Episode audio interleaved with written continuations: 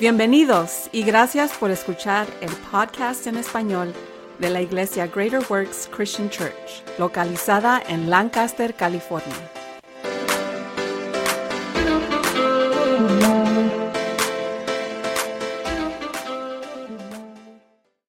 Hola, estamos traduciendo el servicio del 24 de diciembre del 2023 por la pastora Linda.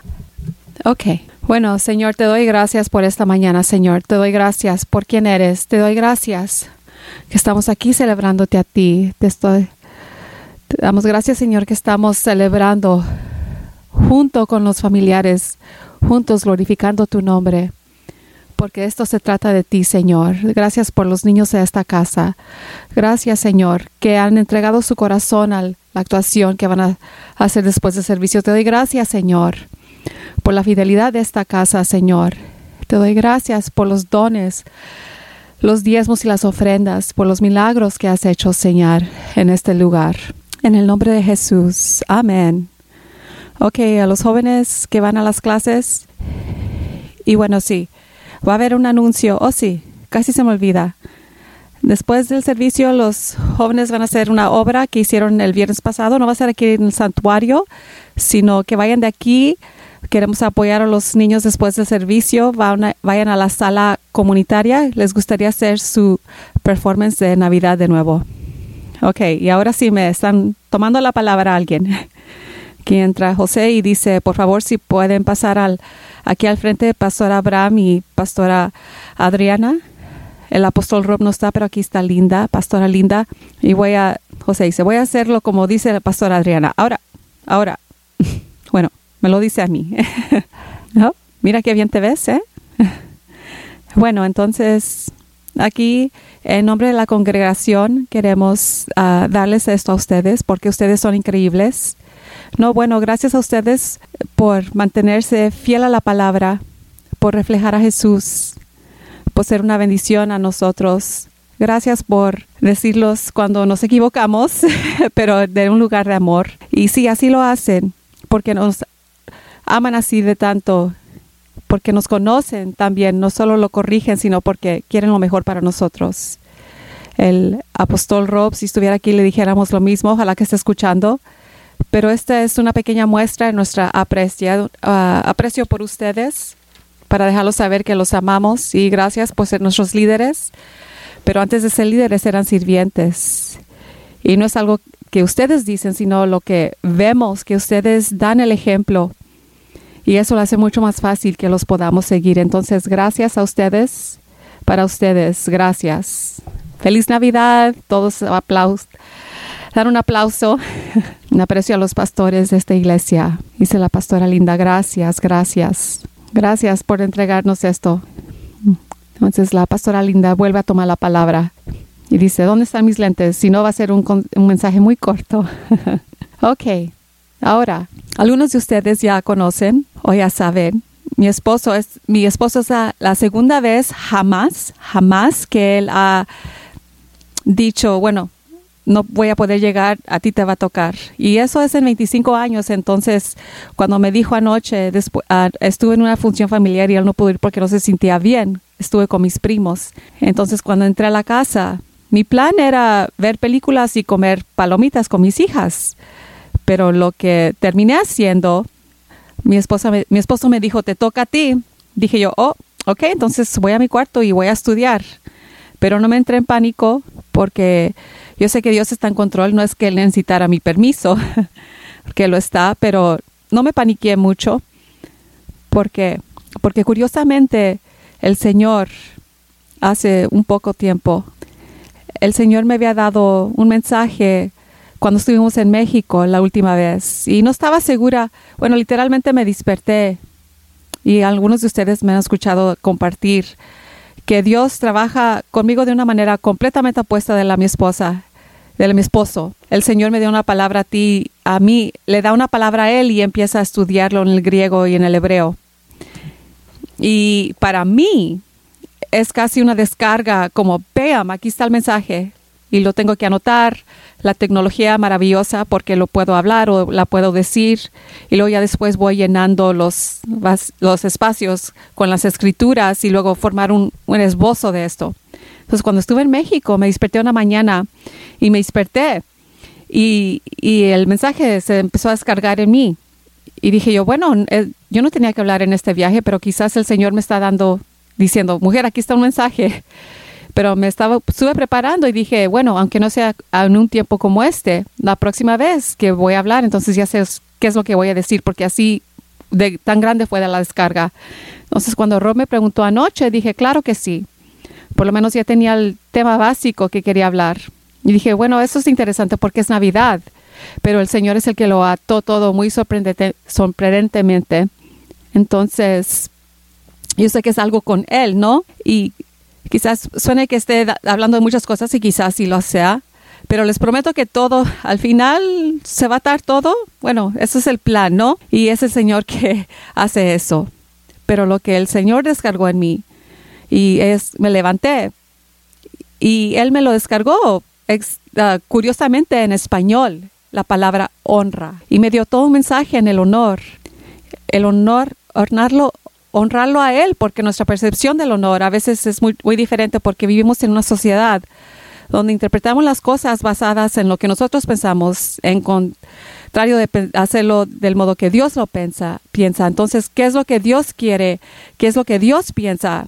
No lo que nosotros pensamos. Y muchas veces hacemos las cosas por Dios pensando que es lo que Él quiere en vez de lo que Él nos ha pedido. Entonces, todas las uh, Saulus hizo cosas que él pensó que eran buenas, pero no fueran cosas que Dios le pidió. Entonces, eso no fue honor. Y todos dicen, no, es que Saúl sacrificó mucho, pero Dios no le pidió eso, le pidió obediencia. Y la obediencia es honrando a Dios realmente. Muchas personas sacrifican cosas por Dios, pero no es porque Él no las ha pedido. En vez de honrarlo a Él como Él quiere ser honrado. En Juan 5:23 dice, para que todos honren al Hijo como honran al Padre. El que no honra al Hijo no honra al Padre que lo envió. Vamos a ver entonces cómo se mira honrarlo a Él. Lo que estaba en mi espíritu en este tema es que nuestra sociedad ha torcido las mentalidades y lo ve diferente.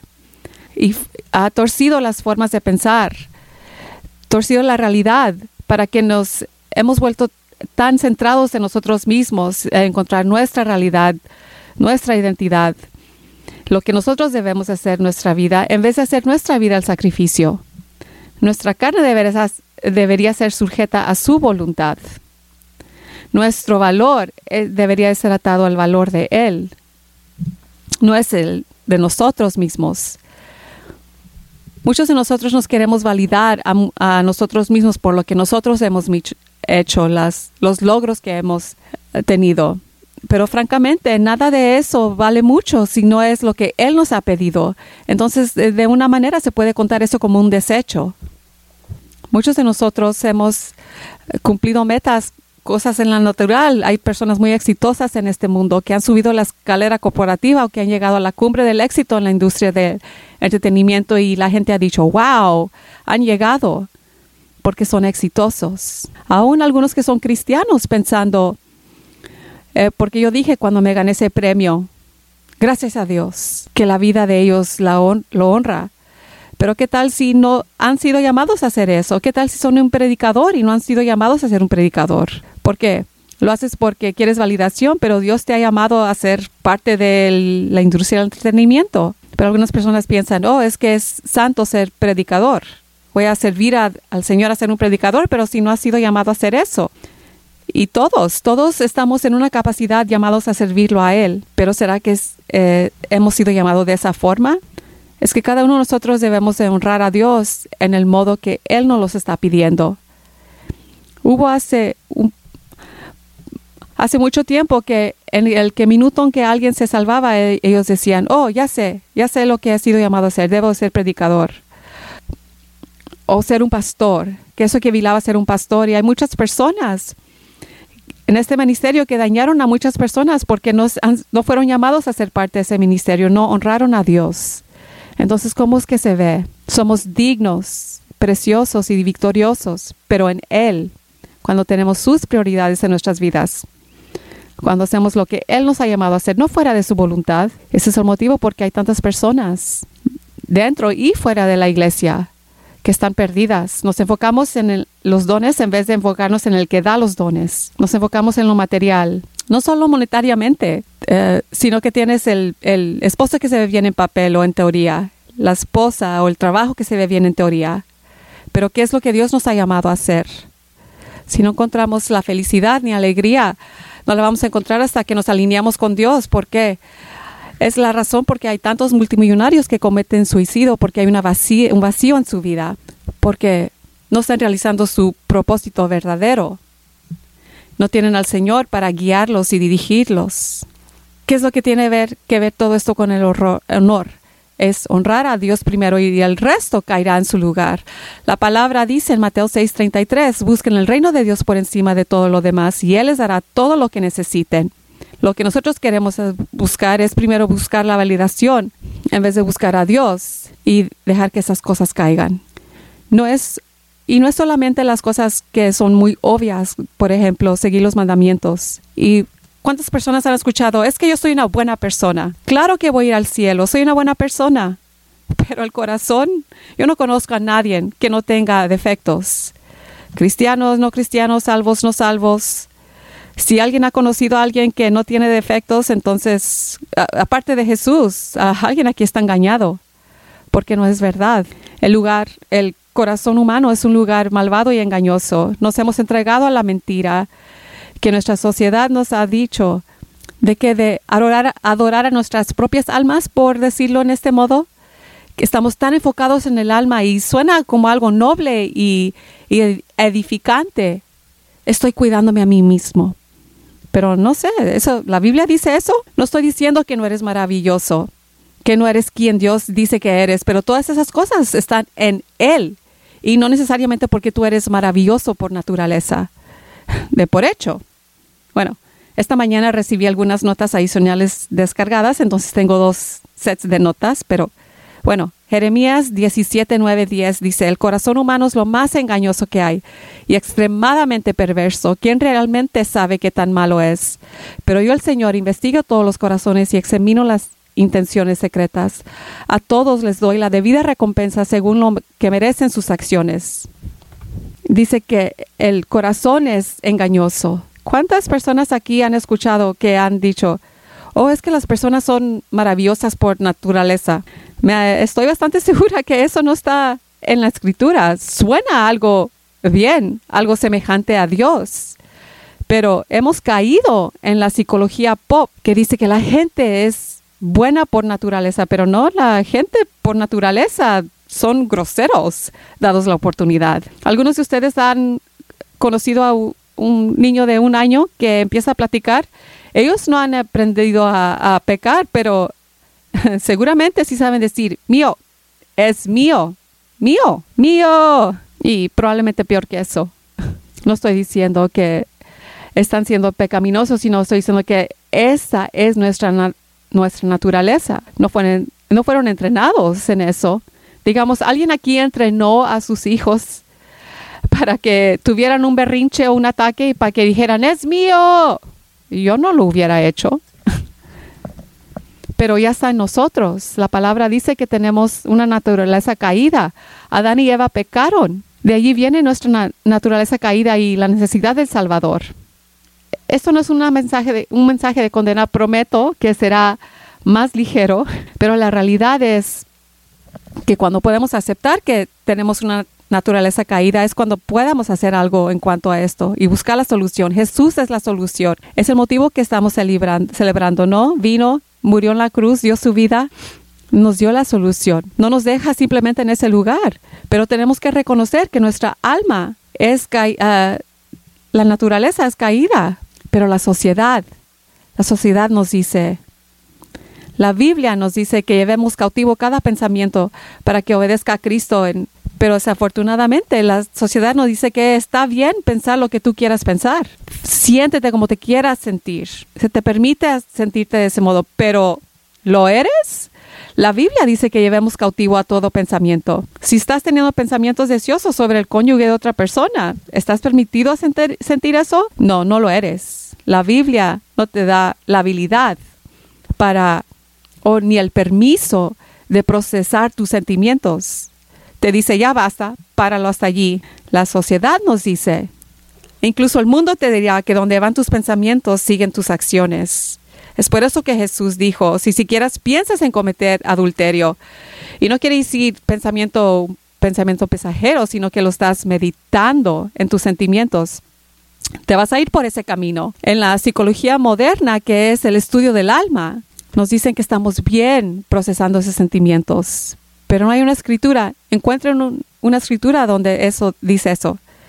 Si es un pensamiento pecaminoso, debemos de cortar eso en la raíz, ponerle un alto allí y decir, no, inclínate ante la obediencia a Cristo, porque si nos permitimos procesar esos sentimientos, nos va a llevar a la misma destrucción que estamos tratando de evitar.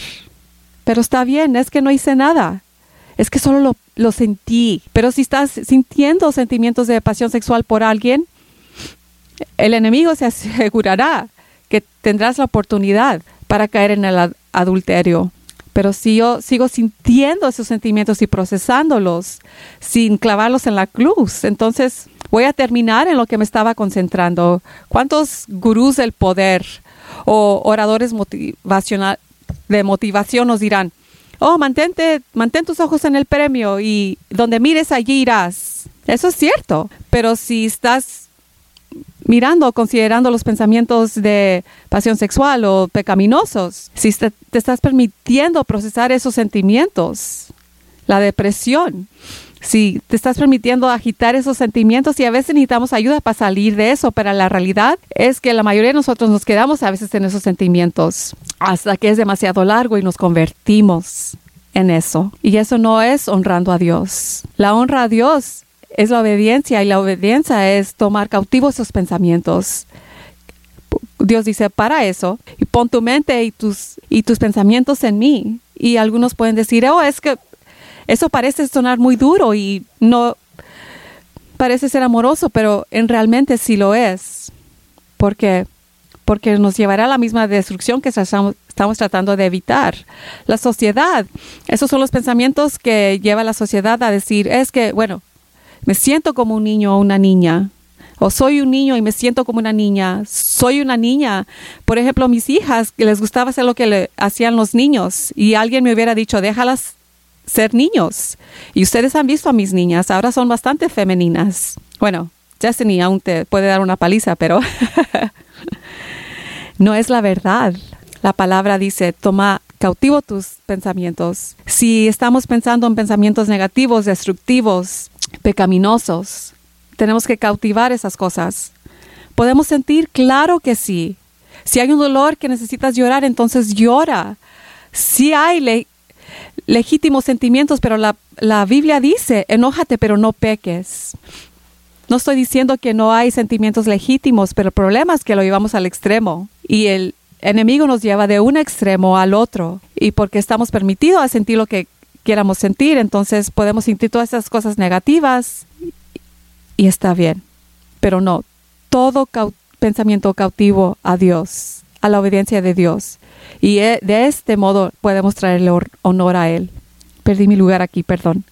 Pero si hay trama, trauma, dolor, daño real, pero la sociedad ha disminuido el trauma real por los acontecimientos menores que pasan en la vida.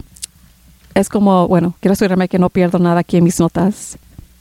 Es la sociedad, sociedad que le estaba diciendo la sociedad, por ejemplo, que los niños pueden ser niñas y viceversa. Pero es que ya validamos los sentimientos de cada quien, pero está relegado a es, esta es mi verdad y esta es tu verdad. Entonces, ¿dónde termina esto? Porque en mi verdad yo puedo tener dos esposos y tu verdad es que tú te puedes casar con un perro y eso puede sonar ridículo, pero esa es la sociedad en que vivimos. Estamos bajando esa cuesta de lo que puedes sentir, lo que sientas, pero ese nos lleva a ese camino. Y eso puede sonar quizás malo y duro, pero Dios dijo que rindan esa cosa a los pies de Jesús. Dios dijo, eso no está bien. Eso no suena amoroso, pero sí es amoroso, porque está tratando de evitar que caigamos en ese engaño. te guste o no, la verdad es la verdad. Dios nos ama tanto que Él es la verdad. Y aún así hemos intentado sacrificar esas cosas en el altar de, de nuestros sentimientos, de nuestros pensamientos, donde va tu mente. Pero hay que tomar cautivo los sentimientos. De este modo honramos a Dios. Cuando lo hacemos, cuando Él dice, es es como la creación diciéndole al creador, cuando él supo exactamente lo que tú necesitabas para ser un niño. Él te creó para ser una niña y él supo exactamente que te creó para ser un predicador o un político o una artista de película. Él no hizo errores. Él te creó a ser quien eres. Pero dejamos esas cosas en el altar de cómo nos sentimos en ese día determinado. Y eso no es verdad y eso no es amoroso. Y ahora tenemos muchas personas con depresión, enfermedades mentales, porque están confusos en quién son. Pero la sociedad en conjunto les ha dicho a las mujeres, y bueno, me salgo un poco de tema, pero la sociedad le ha dicho a las mujeres, ser una esposa y una madre y una educadora en casa es algo, bueno, una esposa es algo malo, es humillante. Le han dicho a los hombres, no necesitas ser proveedor, tu esposa se puede defender sola, las mujeres son fuertes, pero la mentira que el feminismo los vendió es que se le ha dicho a las mujeres que no pueden hacer precisamente lo que Dios las diseñó para hacer. Y se le ha dicho a los hombres, las mujeres no, no los necesitan, pero puedes hacer cualquier otra cosa. Puedes ser un hombre o una mujer o cualquier otra de los 42 géneros que existen. Puedes ser una mujer de carrera, puedes cualquier cosa menos o excepto lo que Dios te ha creado hacer. Pero Jesús te ha dado la decisión, solo que esa decisión está basada en el diseño que te ha dado. Puedes ser cualquier otro de los 42 géneros, pero un hombre. Puedes tener cualquier otra carrera, pero no ser una madre. Y luego nos preguntamos por qué es que las mujeres están en depresión. Les hemos dicho a los hombres, no se necesitan. Los hombres no necesitan ser proveedores y protegedores, ni la cosa que Dios os ha creído para hacer, pero pueden ser cualquier otro de los 42 géneros, un unicornio si quieren, un objeto sin ánima. Y yo sé que suena ridículo, pero hay personas que creen eso. Pueden ser cualquier cosa excepto el hombre que Dios te ha creado para ser. Con razón que la gente está en depresión, porque se te ha dicho que eres un tonto si quieres ser quien Dios te ha creado para ser, que eres débil si quieres ser una mujer que está sirviendo a Dios en, en sus habilidades como esposa y mujer.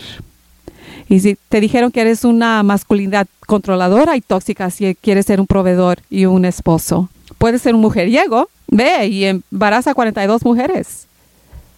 Pero Dios no quiera que quiera ser un hombre que se quiere quedar en casa y criar a su familia. Con razón estamos todos en depresión. Hemos sacrificado la obediencia a Cristo, al Dios de nuestras almas, que dice, ¿qué es lo que siento hoy? Lo he dicho ya varias veces, pero mi hijo quería crecer y ser una patrulla, no una policía, un policía, sino una patrulla. y en el día de hoy dirían, oh, bueno, lo averiguamos, ¿qué quiere ser un transformer o qué? qué loco. Pero los niños sueñan despiertos. Y ahora vamos a cortar partes de los cuerpos de ellos. ¿Por qué? Porque sienten algo. Y eso parece que son algo extremo, pero en realidad lo hacemos todos los días. Decidimos cómo vamos a servir a Dios en basado en cómo nos sentimos ese día. Comparación con decir, ¿qué es la meta que Dios me ha dado, que me ha llamado a hacer? Y si hay pensamientos que llegan y se oponen a eso, entonces los tenemos que apagarlos, ponerles un paro. No, eso no es un pensamiento de Dios.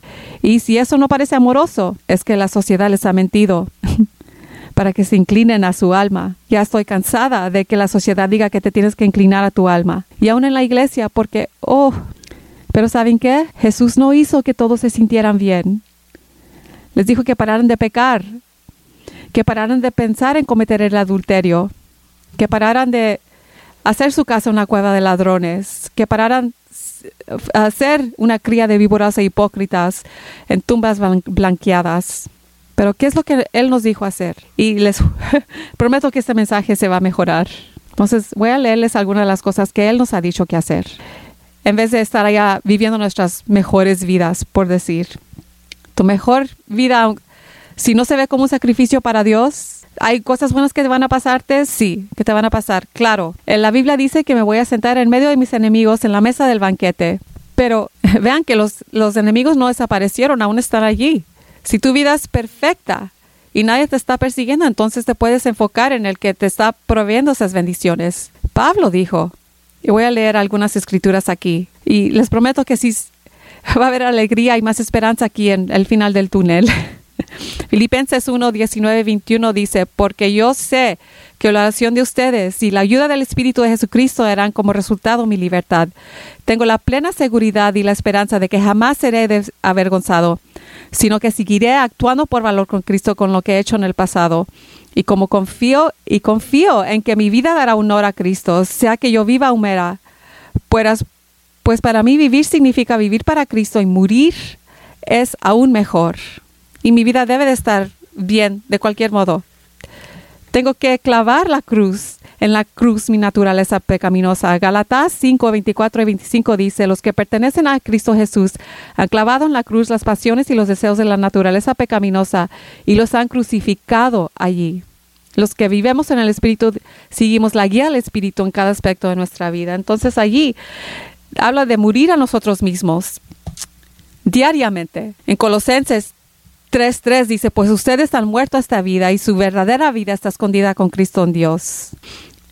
Pues yo juro, primero de Corintios 15.31 dice, pues juro, amados hermanos, que todos los días enfrento la muerte. Entonces, toma tu cruz cada día y cárgala. En Lucas 9, 23 a 26, 26, dice, entonces dijo a la multitud, si algunos de ustedes quieren ser mis seguidores, tendrán que abandonar su propia manera de vivir ¿Qué concepto en nuestra sociedad? No negarte a ti mismo, tomar su cruz cada día y seguirme. Si tratas de aferrarte a la vida, la perderás, pero si entregas tu vida por mi causa, la salvarás. ¿Y qué beneficios obtienes si ganas en el mundo, si ganas el mundo entero, pero te pierdes o destruyes a ti mismo?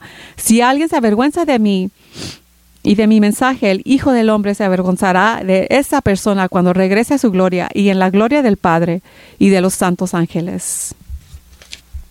Miren, Ahora, lo digo de nuevo, yo sé que somos victoriosos en Cristo Jesús. Y yo estoy todo, estoy en pro de las declaraciones que dicen yo soy, en cuanto los, las tengamos entradas y estén basadas en lo que quien Él es. Yo soy todas estas cosas, soy victoriosa, victoros, tengo la victoria y yo lo soy porque yo sé que ese es quien es Él. Y si yo pienso que yo soy porque es quien pienso que yo soy, ahí está el problema. Muchos de nosotros pensamos que somos espirituales o abnegados en las cosas que decimos y hacemos. Pero ¿lo somos? Si hacemos todo de todo corazón como lo hacemos con el Señor. Bueno, aquí les doy una prueba indicadora, porque he escuchado a gente que dice, oh, es que es una batalla, nadie es perfecto, la vida es corta, todos caemos, quedamos corto. Pero aquí está una prueba indicadora. Tengo todo lo hago para el Señor y alguien no responde del modo que esperamos que responda. ¿Qué es lo que eso hace? ¿Y en qué grado? A mí no me gusta cuando las cosas no hacen cosas que no me gustan, pero si yo estaba haciendo cualquier cosa para el Señor y no obtuve la respuesta humana, bueno, yo, yo sé que Dios estaba feliz y satisfecho, pero si lo hago porque dijo Jesús, si Jesús me dijo, dale a esa persona cinco dólares y yo se la doy y luego me escupe en la cara, Jesús estuvo contento que le di los cinco dólares. Ahora, si es un extraño, quizás eso no te afecte tanto, pero ¿qué tal si es un amigo, un pariente? Y el Señor dijo, llámalos. El Señor dice, dales cualquier cosa, sea dinero, tiempo, esfuerzo, energía. Y tú dices, ok, lo estoy haciendo para ser obediente a Cristo. Y luego de repente levantan tu nariz, levantan la nariz hacia ti o no te reconocen. ¿Fue para ellos o para el Señor? Es que hice esto por mi esposo y no respondió de la manera que yo esperaba. Ok, ¿la estás haciendo para el Señor o para tu esposo? Por favor, no me entiendan mal. Esposos, reconozcan lo que hacen sus esposas y viceversa. No estoy diciendo que no deben hacer esas cosas. Pero Él examina la intención de nuestro corazón cuando nosotros no recibimos la, la respuesta que esperamos. Pero la palabra dice que debemos hacer todas las cosas, incluso obras de caridad para Él. Nuestra recompensa es el Señor. Si yo quiero mi recompensa, sea un reconocimiento o validación o algo más. A todos nos gusta, pero nos gusta, nos gusta. A mí me encanta cuando mis hijos dicen que yo soy la mejor madre de todo el mundo. Pero ¿sabes qué?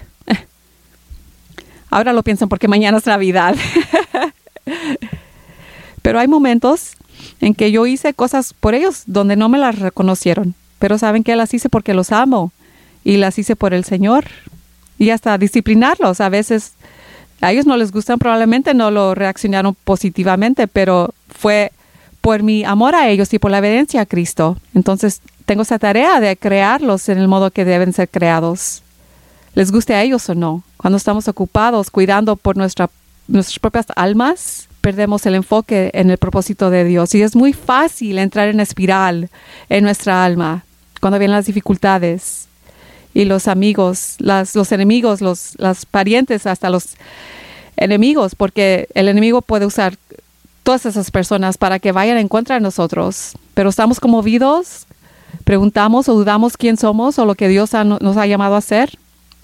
Porque lo más sólido que yo estoy en lo que Dios me ha llamado a hacer, no soy movida o estoy movida menos. ¿Bien?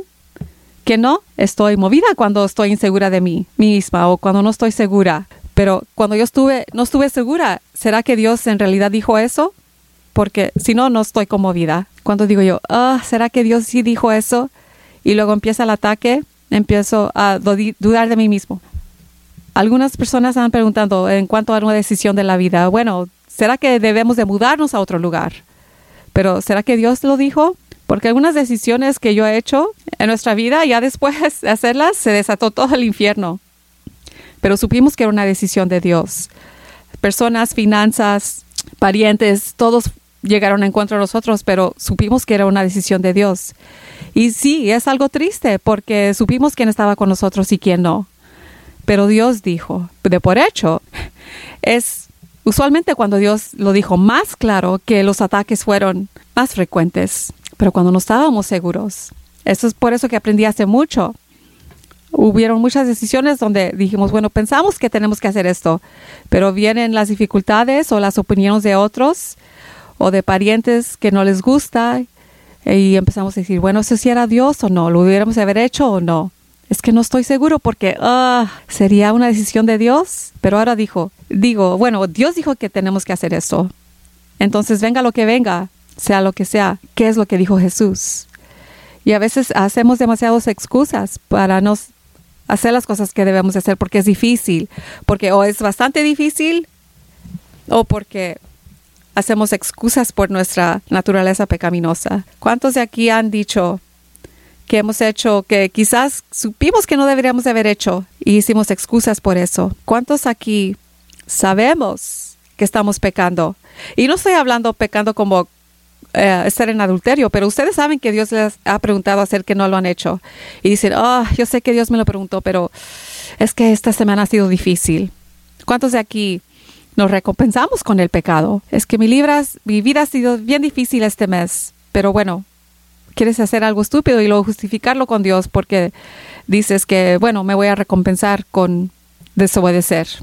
Y justificamos la desobediencia, porque debido a cómo nos sentimos, ¿cuántos de nosotros hemos tenido un día malo y de repente comemos una cubeta, de nieve? ¿Por qué? Porque yo me lo merezco. Es así. Es así, llegó cerca, llegó de cerca, ¿no? Entonces me voy a destruir, me voy a dañar, envenenar a mi cuerpo. ¿Por qué? Porque tuve un día malo, pero estoy bastante segura que tu día mañana será hasta más difícil.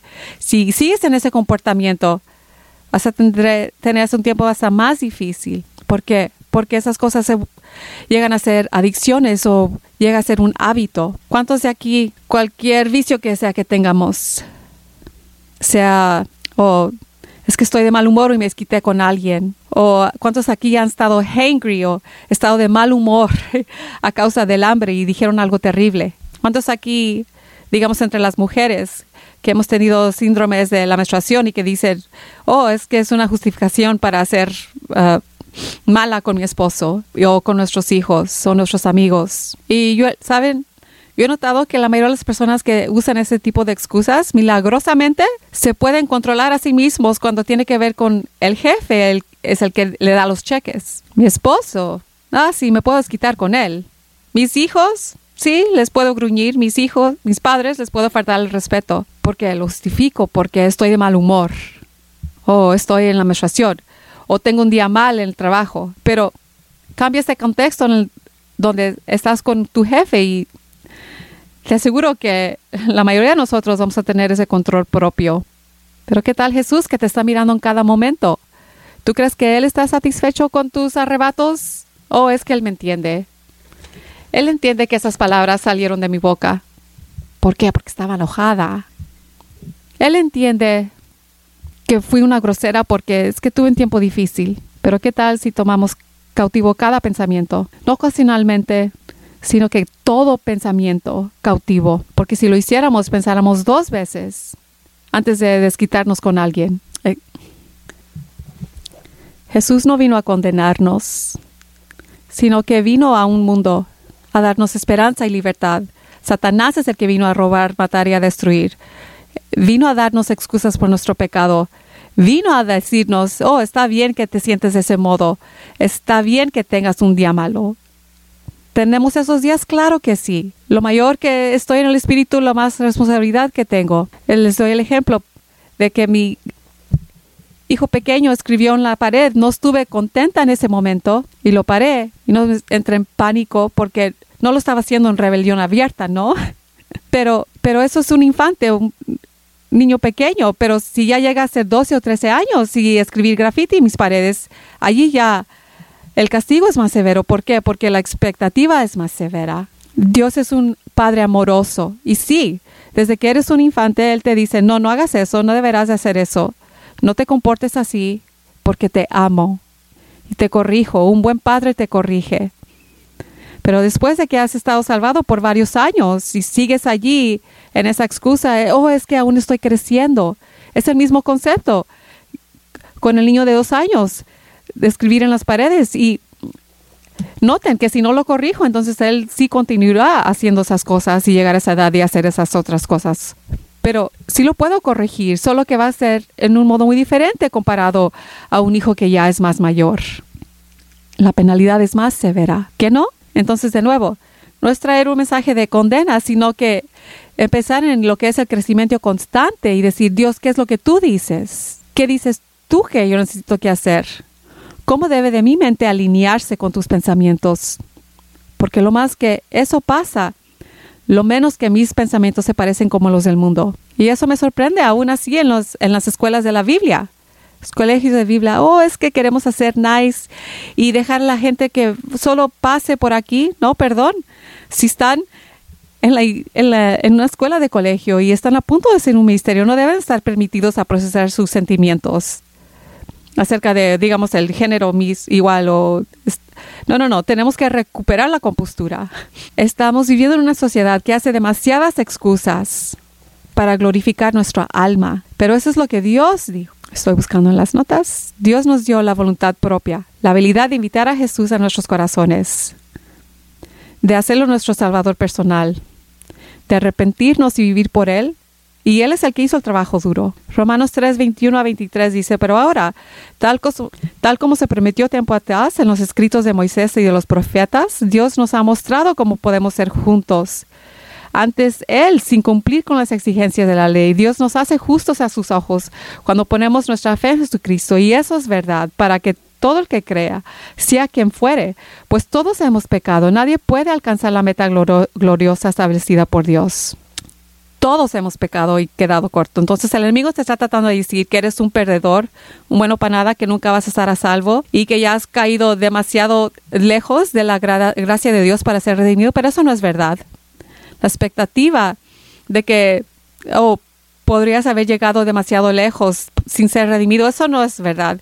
Eso es una mentira del fondo del invierno, pero sí hay una expectativa de arrepentirte, de girar vuelta e ir y voltear camino. Y todos tenemos esta habilidad. Porque no hay diferencia. En Romanos 3, 24, 25 dice, sin embargo, en su gracia Dios gratuitamente nos hace justos a sus ojos por medio de Cristo Jesús, que nos liberó del castigo de nuestros pecados, pues Dios ofreció a Jesús como el sacrificio por el pecado. Las personas son declaradas justas a los ojos de Dios cuando creen que Jesús sacrificó su vida al derramar su sangre. Ese sacrificio muestra que Dios con justicia cuando se contuvo y no castigó a los, pecaron, los que pecaron en el pasado. Y Él nos liberó del castigo de nuestros pecados, todos los pecados. Ahora, si estamos pecando actualmente, entonces tenemos que cambiar nuestra conducta, ¿no? Como el niño de dos años que decimos, ok, Si dibujaste en la pared, a la próxima vez lo vamos a hacer mejor, ¿no? Vamos a mover adelante. Siempre hay espacio para arrepentimiento y para voltearse. Yo creo que todos aquí son lo suficiente fuerte para pensar, pero desafortunadamente la sociedad no te está tratando de convencer que eres lo suficiente, no eres suficiente fuerte, que eres muy débil para controlar tu naturaleza pecaminosa. ¿Por qué? Porque eres ser humano. Pero el Señor dijo, seas perfecto, como Rob dijo, te he llamado a ser perfecto porque yo soy perfecto y todos tenemos esa habilidad. Y de nuevo, perfección para un pequeño infante es diferente de la perfección para alguien ya más mayor. Entonces, tenemos una visión deformada de, de que ah, cuál es el modo en que se ve esto y decimos, oh, es que es imposible ser perfecto. No, no es imposible ser perfecto en donde estás y cuando te equivocas, entonces sacúdete el polvo y pídele a Dios el arrepentimiento. Pero eso es diferente de hacer excusas para seguir en tu pecado. Dentro de seis años, seis meses, un año, dos años, aún estás activamente haciendo excusas por tu pecado, entonces probablemente es que necesitas una patada en el trasero para que puedas lograrlo. ¿Por qué? Porque ya no se trata de intentar, sino que estás haciendo excusas. Y Jesús pagó el el precio para que tú no tuvieras que hacer esas cosas. Nos ha dado la habilidad, como nos ha dicho Rob, que la gracia es la habilidad de vencer el pecado. La cantidad de su amor es, está sin medida, vino a, morir por nosotros. Y quizás suene cliché, pero vino aquí a la tierra. el motivo por que estamos celebrando ahora es porque Él renunció a las glorias del cielo para venir a la tierra, para nacer en un pesebre. Y quizás han escuchado a Rob hablar de esto, pero un pesebre es, aún cuando vayamos a ver la obra, oh, es una escena con animales cute, qué adorables, ¿no? Es una historia muy cute, pero el pesebre en realidad es una granja sucia y lo pusieron en un comedero para los animales. A ver, ¿algunos aquí han criado animales en la granja? ¿O han puesto su bebé en un pesebre, en un comedero? Digamos, yo no, no lo haría. bueno, quizás porque ha sido un padre duro, un poco duro, si lo haría, no, no, no se crean, estoy vacilando. Pero Jesús, el rey del universo, vino, se humilló aquí a tal nivel que nació allí en un pesebre murió en la cruz y vivió, bueno, vivió con un hombre para que tú y yo, y luego murió para que tú y yo pudiéramos tener la vida eterna. Él resolvió el problema porque Satanás llegó al mundo, trajo pecado, trajo engaño, vino a matar, a robar y a...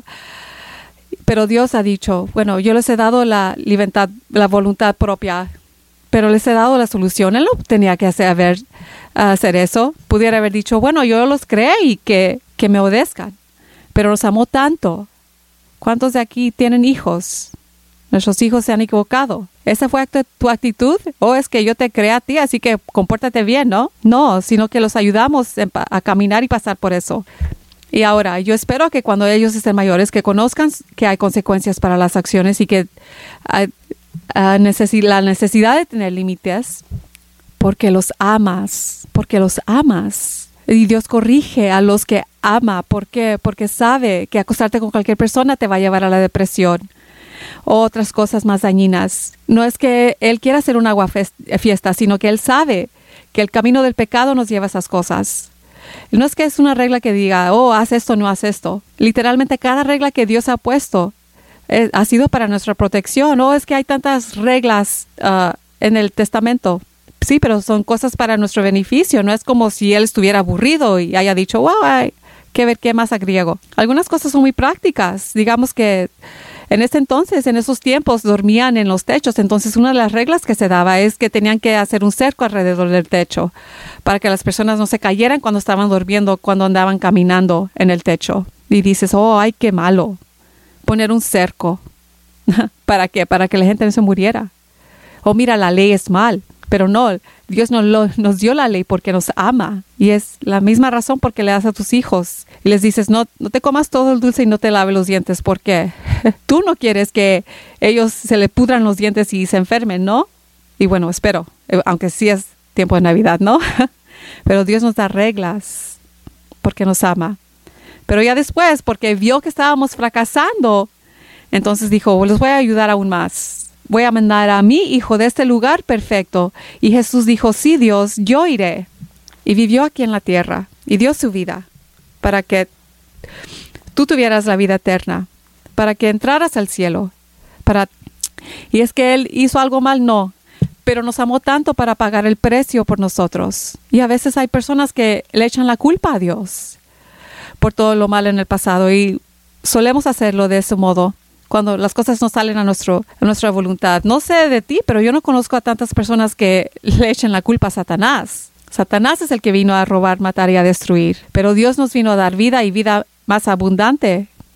Y para los que dudan que si hay una consecuencia a todas las acciones, sí lo hay, absolutamente lo hay. Si yo decido que jugar en la autopista es algo que quiero hacer, entonces quizás me atropelle un carro y esa no es la culpa de Dios. la ley de probabilidad. Si brinco de un edificio está la ley de gravedad. Eso no es Dios. Oh, ¿por qué es que Dios permitió que cayera esa persona? No. ¿Por qué? Porque no hubo un cerco. Hay reglas por una razón. porque Dios las dio fuera de nuestro, del amor. En la Navidad celebramos la llegada de Dios, de Jesús. Pensamos en la muerte de Él en la cruz. Celebramos y nos acordamos del sacrificio. La sociedad aún conmemoraba estos días festivos. Aún las personas que no llegaban a la iglesia, había un estereotipo que por lo menos conocían lo que era la Navidad o la Pascua. Nosotros lo llamamos Día de Resurrección, pero por lo menos conocían de lo que se trataba y ahora no lo saben. ¿Por qué? Porque como una sociedad hemos dicho, y supuestamente viviendo en una nación cristiana hemos perdido eso, perdido la cosa, el significado de las cosas. Hay muchas gentes que dicen, no, es que Jesús es la razón por la temporada. Pero ¿cuántas personas fuera de la iglesia conocen esa razón? Cuando yo estuve más joven, aún mis amigos que no viven en la iglesia conocían la razón. Pero ahora ya nos hemos desensibilizado como una sociedad y no hablamos de la política ni la religión. Y ahora estas cosas se han ido al infierno por un modo de decirlas. ¿Por qué? Porque son tabú y no discutimos las mismas cosas que Dios discute con nosotros. Pero ese es el modo del que el enemigo quiere causarnos que nos pierdamos. Y les he dicho esto antes, pero si no reconocen que hay un enemigo o una amenaza, entonces ¿cómo se van a proteger en contra de eso? Nos hemos desviado tanta, tanto de eso. ¿Por qué? Porque no queremos ofender a la, a la gente. Pero aún así, Así es como honramos a Dios, a vivir por Él. ¿Cuántos de ustedes aquí, cuánto, cuántos aquí no estuvieran ofendidos por lo tanto que pienso que esta palabra es usada en exceso? Si nuestras, nuestros parientes, amigos, compañeros del trabajo no les gustaría admitir que nos conocieran, dirían, oh, yo no lo conozco. Tus padres dicen, no, esos no son mis hijos. Bueno, yo he dicho eso, pero seguro que no los ha gustado, pero, pero digo, en, una manera sincera. Oh, es que amo a mis padres, pero no quiero que nadie sepa que son mis padres. Amo a mi esposo, pero uff, si las personas supieran que él es, es que no quiero tratar a eso. ¿Alguien, ¿Alguien aquí estuviera bien con eso? O es que no quiero hablar de Jesús porque es que las personas no, no entenden, entenderán o van a pensar que soy un fanático de Jesús. No quiero hablar de mi esposo porque van a pensar que estoy casada. Oh, sí, allí sí causa que nos riamos, pero le hacemos eso a Jesús todos los días. Bueno, no muchos de nosotros, como es, mi esperanza, pero no quiero hablar de Jesús porque es que es, es difícil porque, pero bueno, no quiero hablar por decir de mis hijos porque qué tal si hay alguien que no puede tener hijos, entonces los voy a dejar saber que yo sí tengo hijos y se van a sentir mal. O no quiero hablar de mis padres porque yo sé que existen huérfanos y, y bueno, ¿qué tal si les ofendo al decirles que si yo sí tengo padres.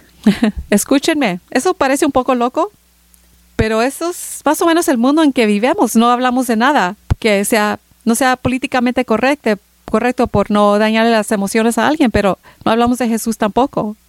Uf, es que aquí no voy a hablar, no hablar de él. Uf, es que no voy a hablar de, voy a hablar de mi fe. Me aseguro que hubieran muchas más personas en la consejería de matrimonio si estuvieran haciendo eso, ¿no? Mi horario de, consejería estuviera más lleno.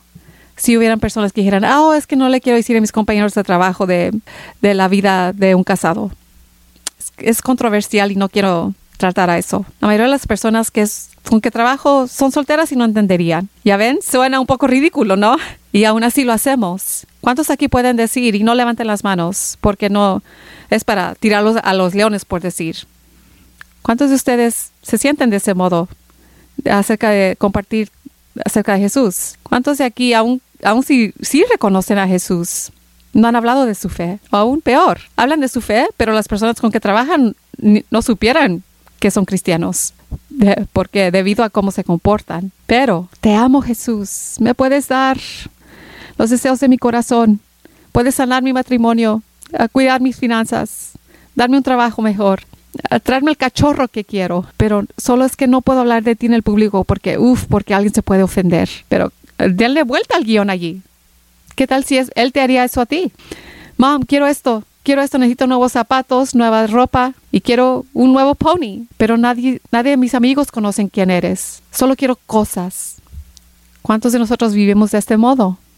Y no se trata de ser perfecto, porque aún he escuchado a las personas, es que yo soy una mala representación de, de Cristo, no soy un buen cristiano, no hablo ni actúo de la manera que debería hacerlo. Estoy tratando de aprender esto, entonces no le quiero decir a las personas que soy un cristiano porque puedo ser un mal ejemplo, pero todos esos ejemplos que yo di son aún son precisos. Si mis hijos aún se están equivocando, yo quiero que reconozcan que me conocen. Si eres un padre y no eres perfecto, ¿qué no quieres aún que tus hijos te reconozcan como los padres de ellos y aún quizás tenga trabajo que hacer, pero yo sé que yo te haría si mis hijos dijeran, mm, no, pero la vida es, dura.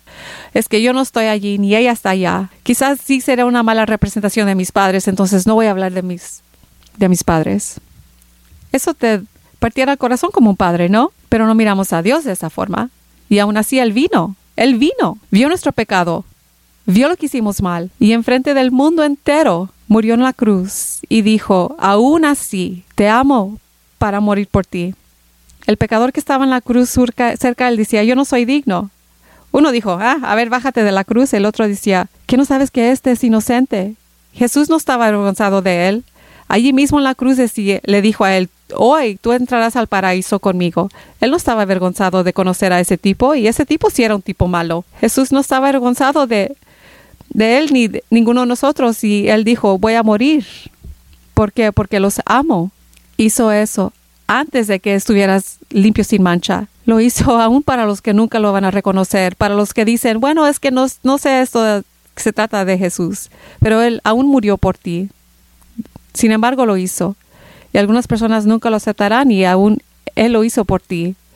Pero los que estamos entre los que sí lo hemos aceptado y los que hemos dicho, sí, Dios, necesito tu ayuda, Señor, pero estamos demasiado avergonzados para reconocerlo a Él. La palabra dice que debemos reconocerlo a Él ah, ante otras personas. ¿Por qué? Porque entonces Él hará lo mismo con nosotros ante el Padre. Él no preguntó por perfección, sino que pidió que tuviéramos un corazón arrepentido. La perfección en donde estás, perfeccionarte a ti mismo. Pero en cuanto a quizás llegar a ese punto donde tienes que parar a hacer todo lo malo que has hecho para que Él te reconozca, no, Él no hizo eso. Él te toma allí donde estás. Miren, Pablo, allí lo encontró justamente donde estaba, persiguiendo a los cristianos. Dijo, a ti, Pablo, yo te, yo te tomo a ti a donde estás. Y yo, por lo que sé, eh, ninguno de ustedes ha estado allá persiguiendo a los cristianos y si lo han hecho, por favor, no lo quiero saber. pero Pablo fue aceptado allí mismo donde estaba. Y sí cambió, pero allí fue aceptado en medio de perseguir a los cristianos. Y Jesús te acepta allí mismo donde estás. Y todo lo que tenemos que hacer es, Señor, lo rindo todo ante ti. Tú pagaste el precio, el precio. A mí me toca la parte fácil. Es por eso que Él vino. Es por eso que Él hizo lo que hizo por nosotros. Porque cuando amamos a alguien, deberemos de darles los regalos que ellos desean, no los que nosotros pensamos que ellos deben de tener.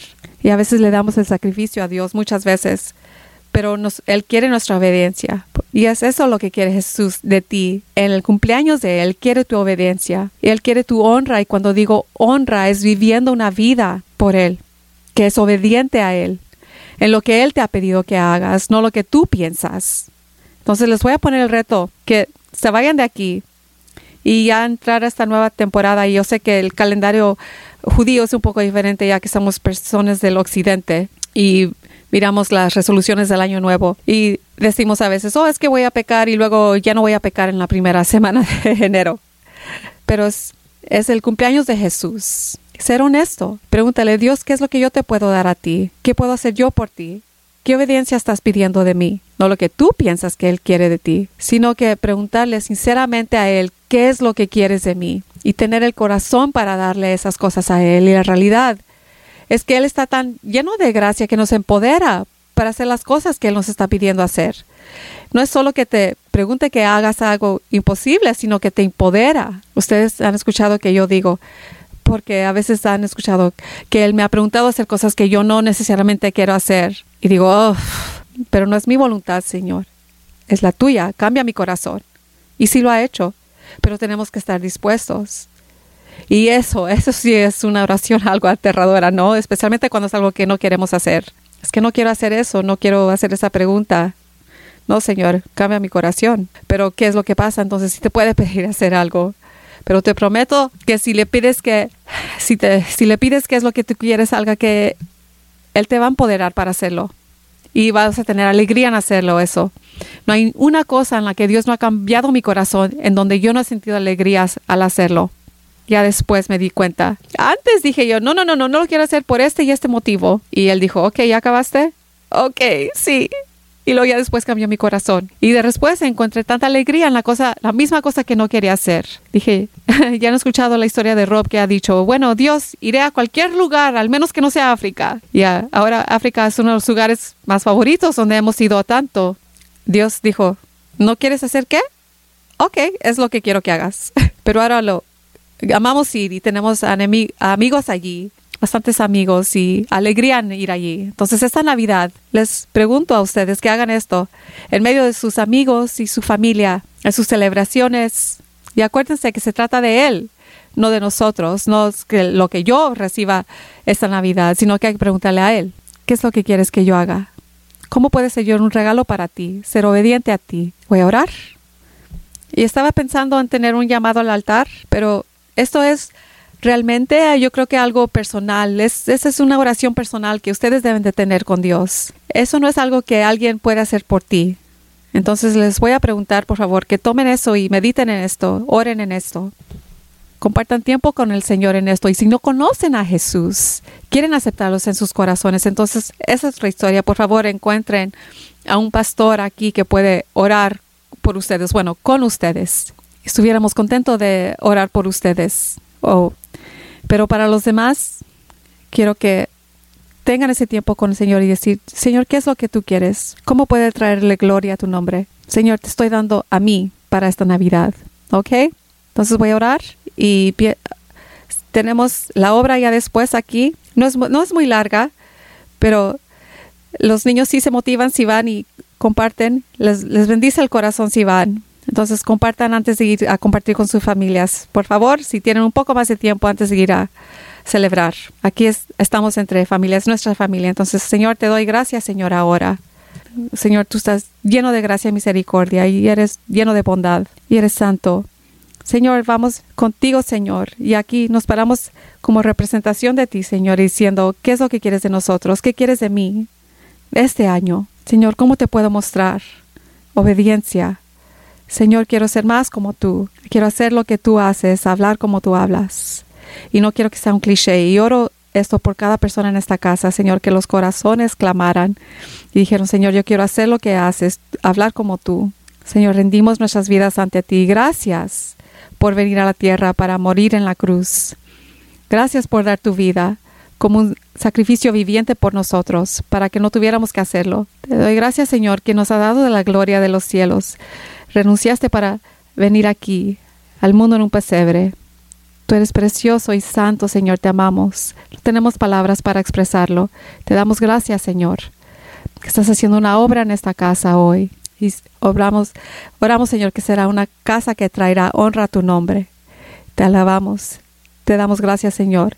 Y tú has dicho que tu fuerza es nuestra alegría, Señor. Así que pasemos por lo que pasamos esta temporada Tú eres y sigues siendo el Rey de Rey, el Señor de los Señores y la realidad, Señor, es que esto se trata realmente de ti. Te alabamos y te damos las gracias en el nombre de Jesús. Bueno, con esto terminamos. Gracias por escuchar el podcast de esta semana. Los esperamos para la siguiente semana que sintonice. Hasta entonces, bendiciones.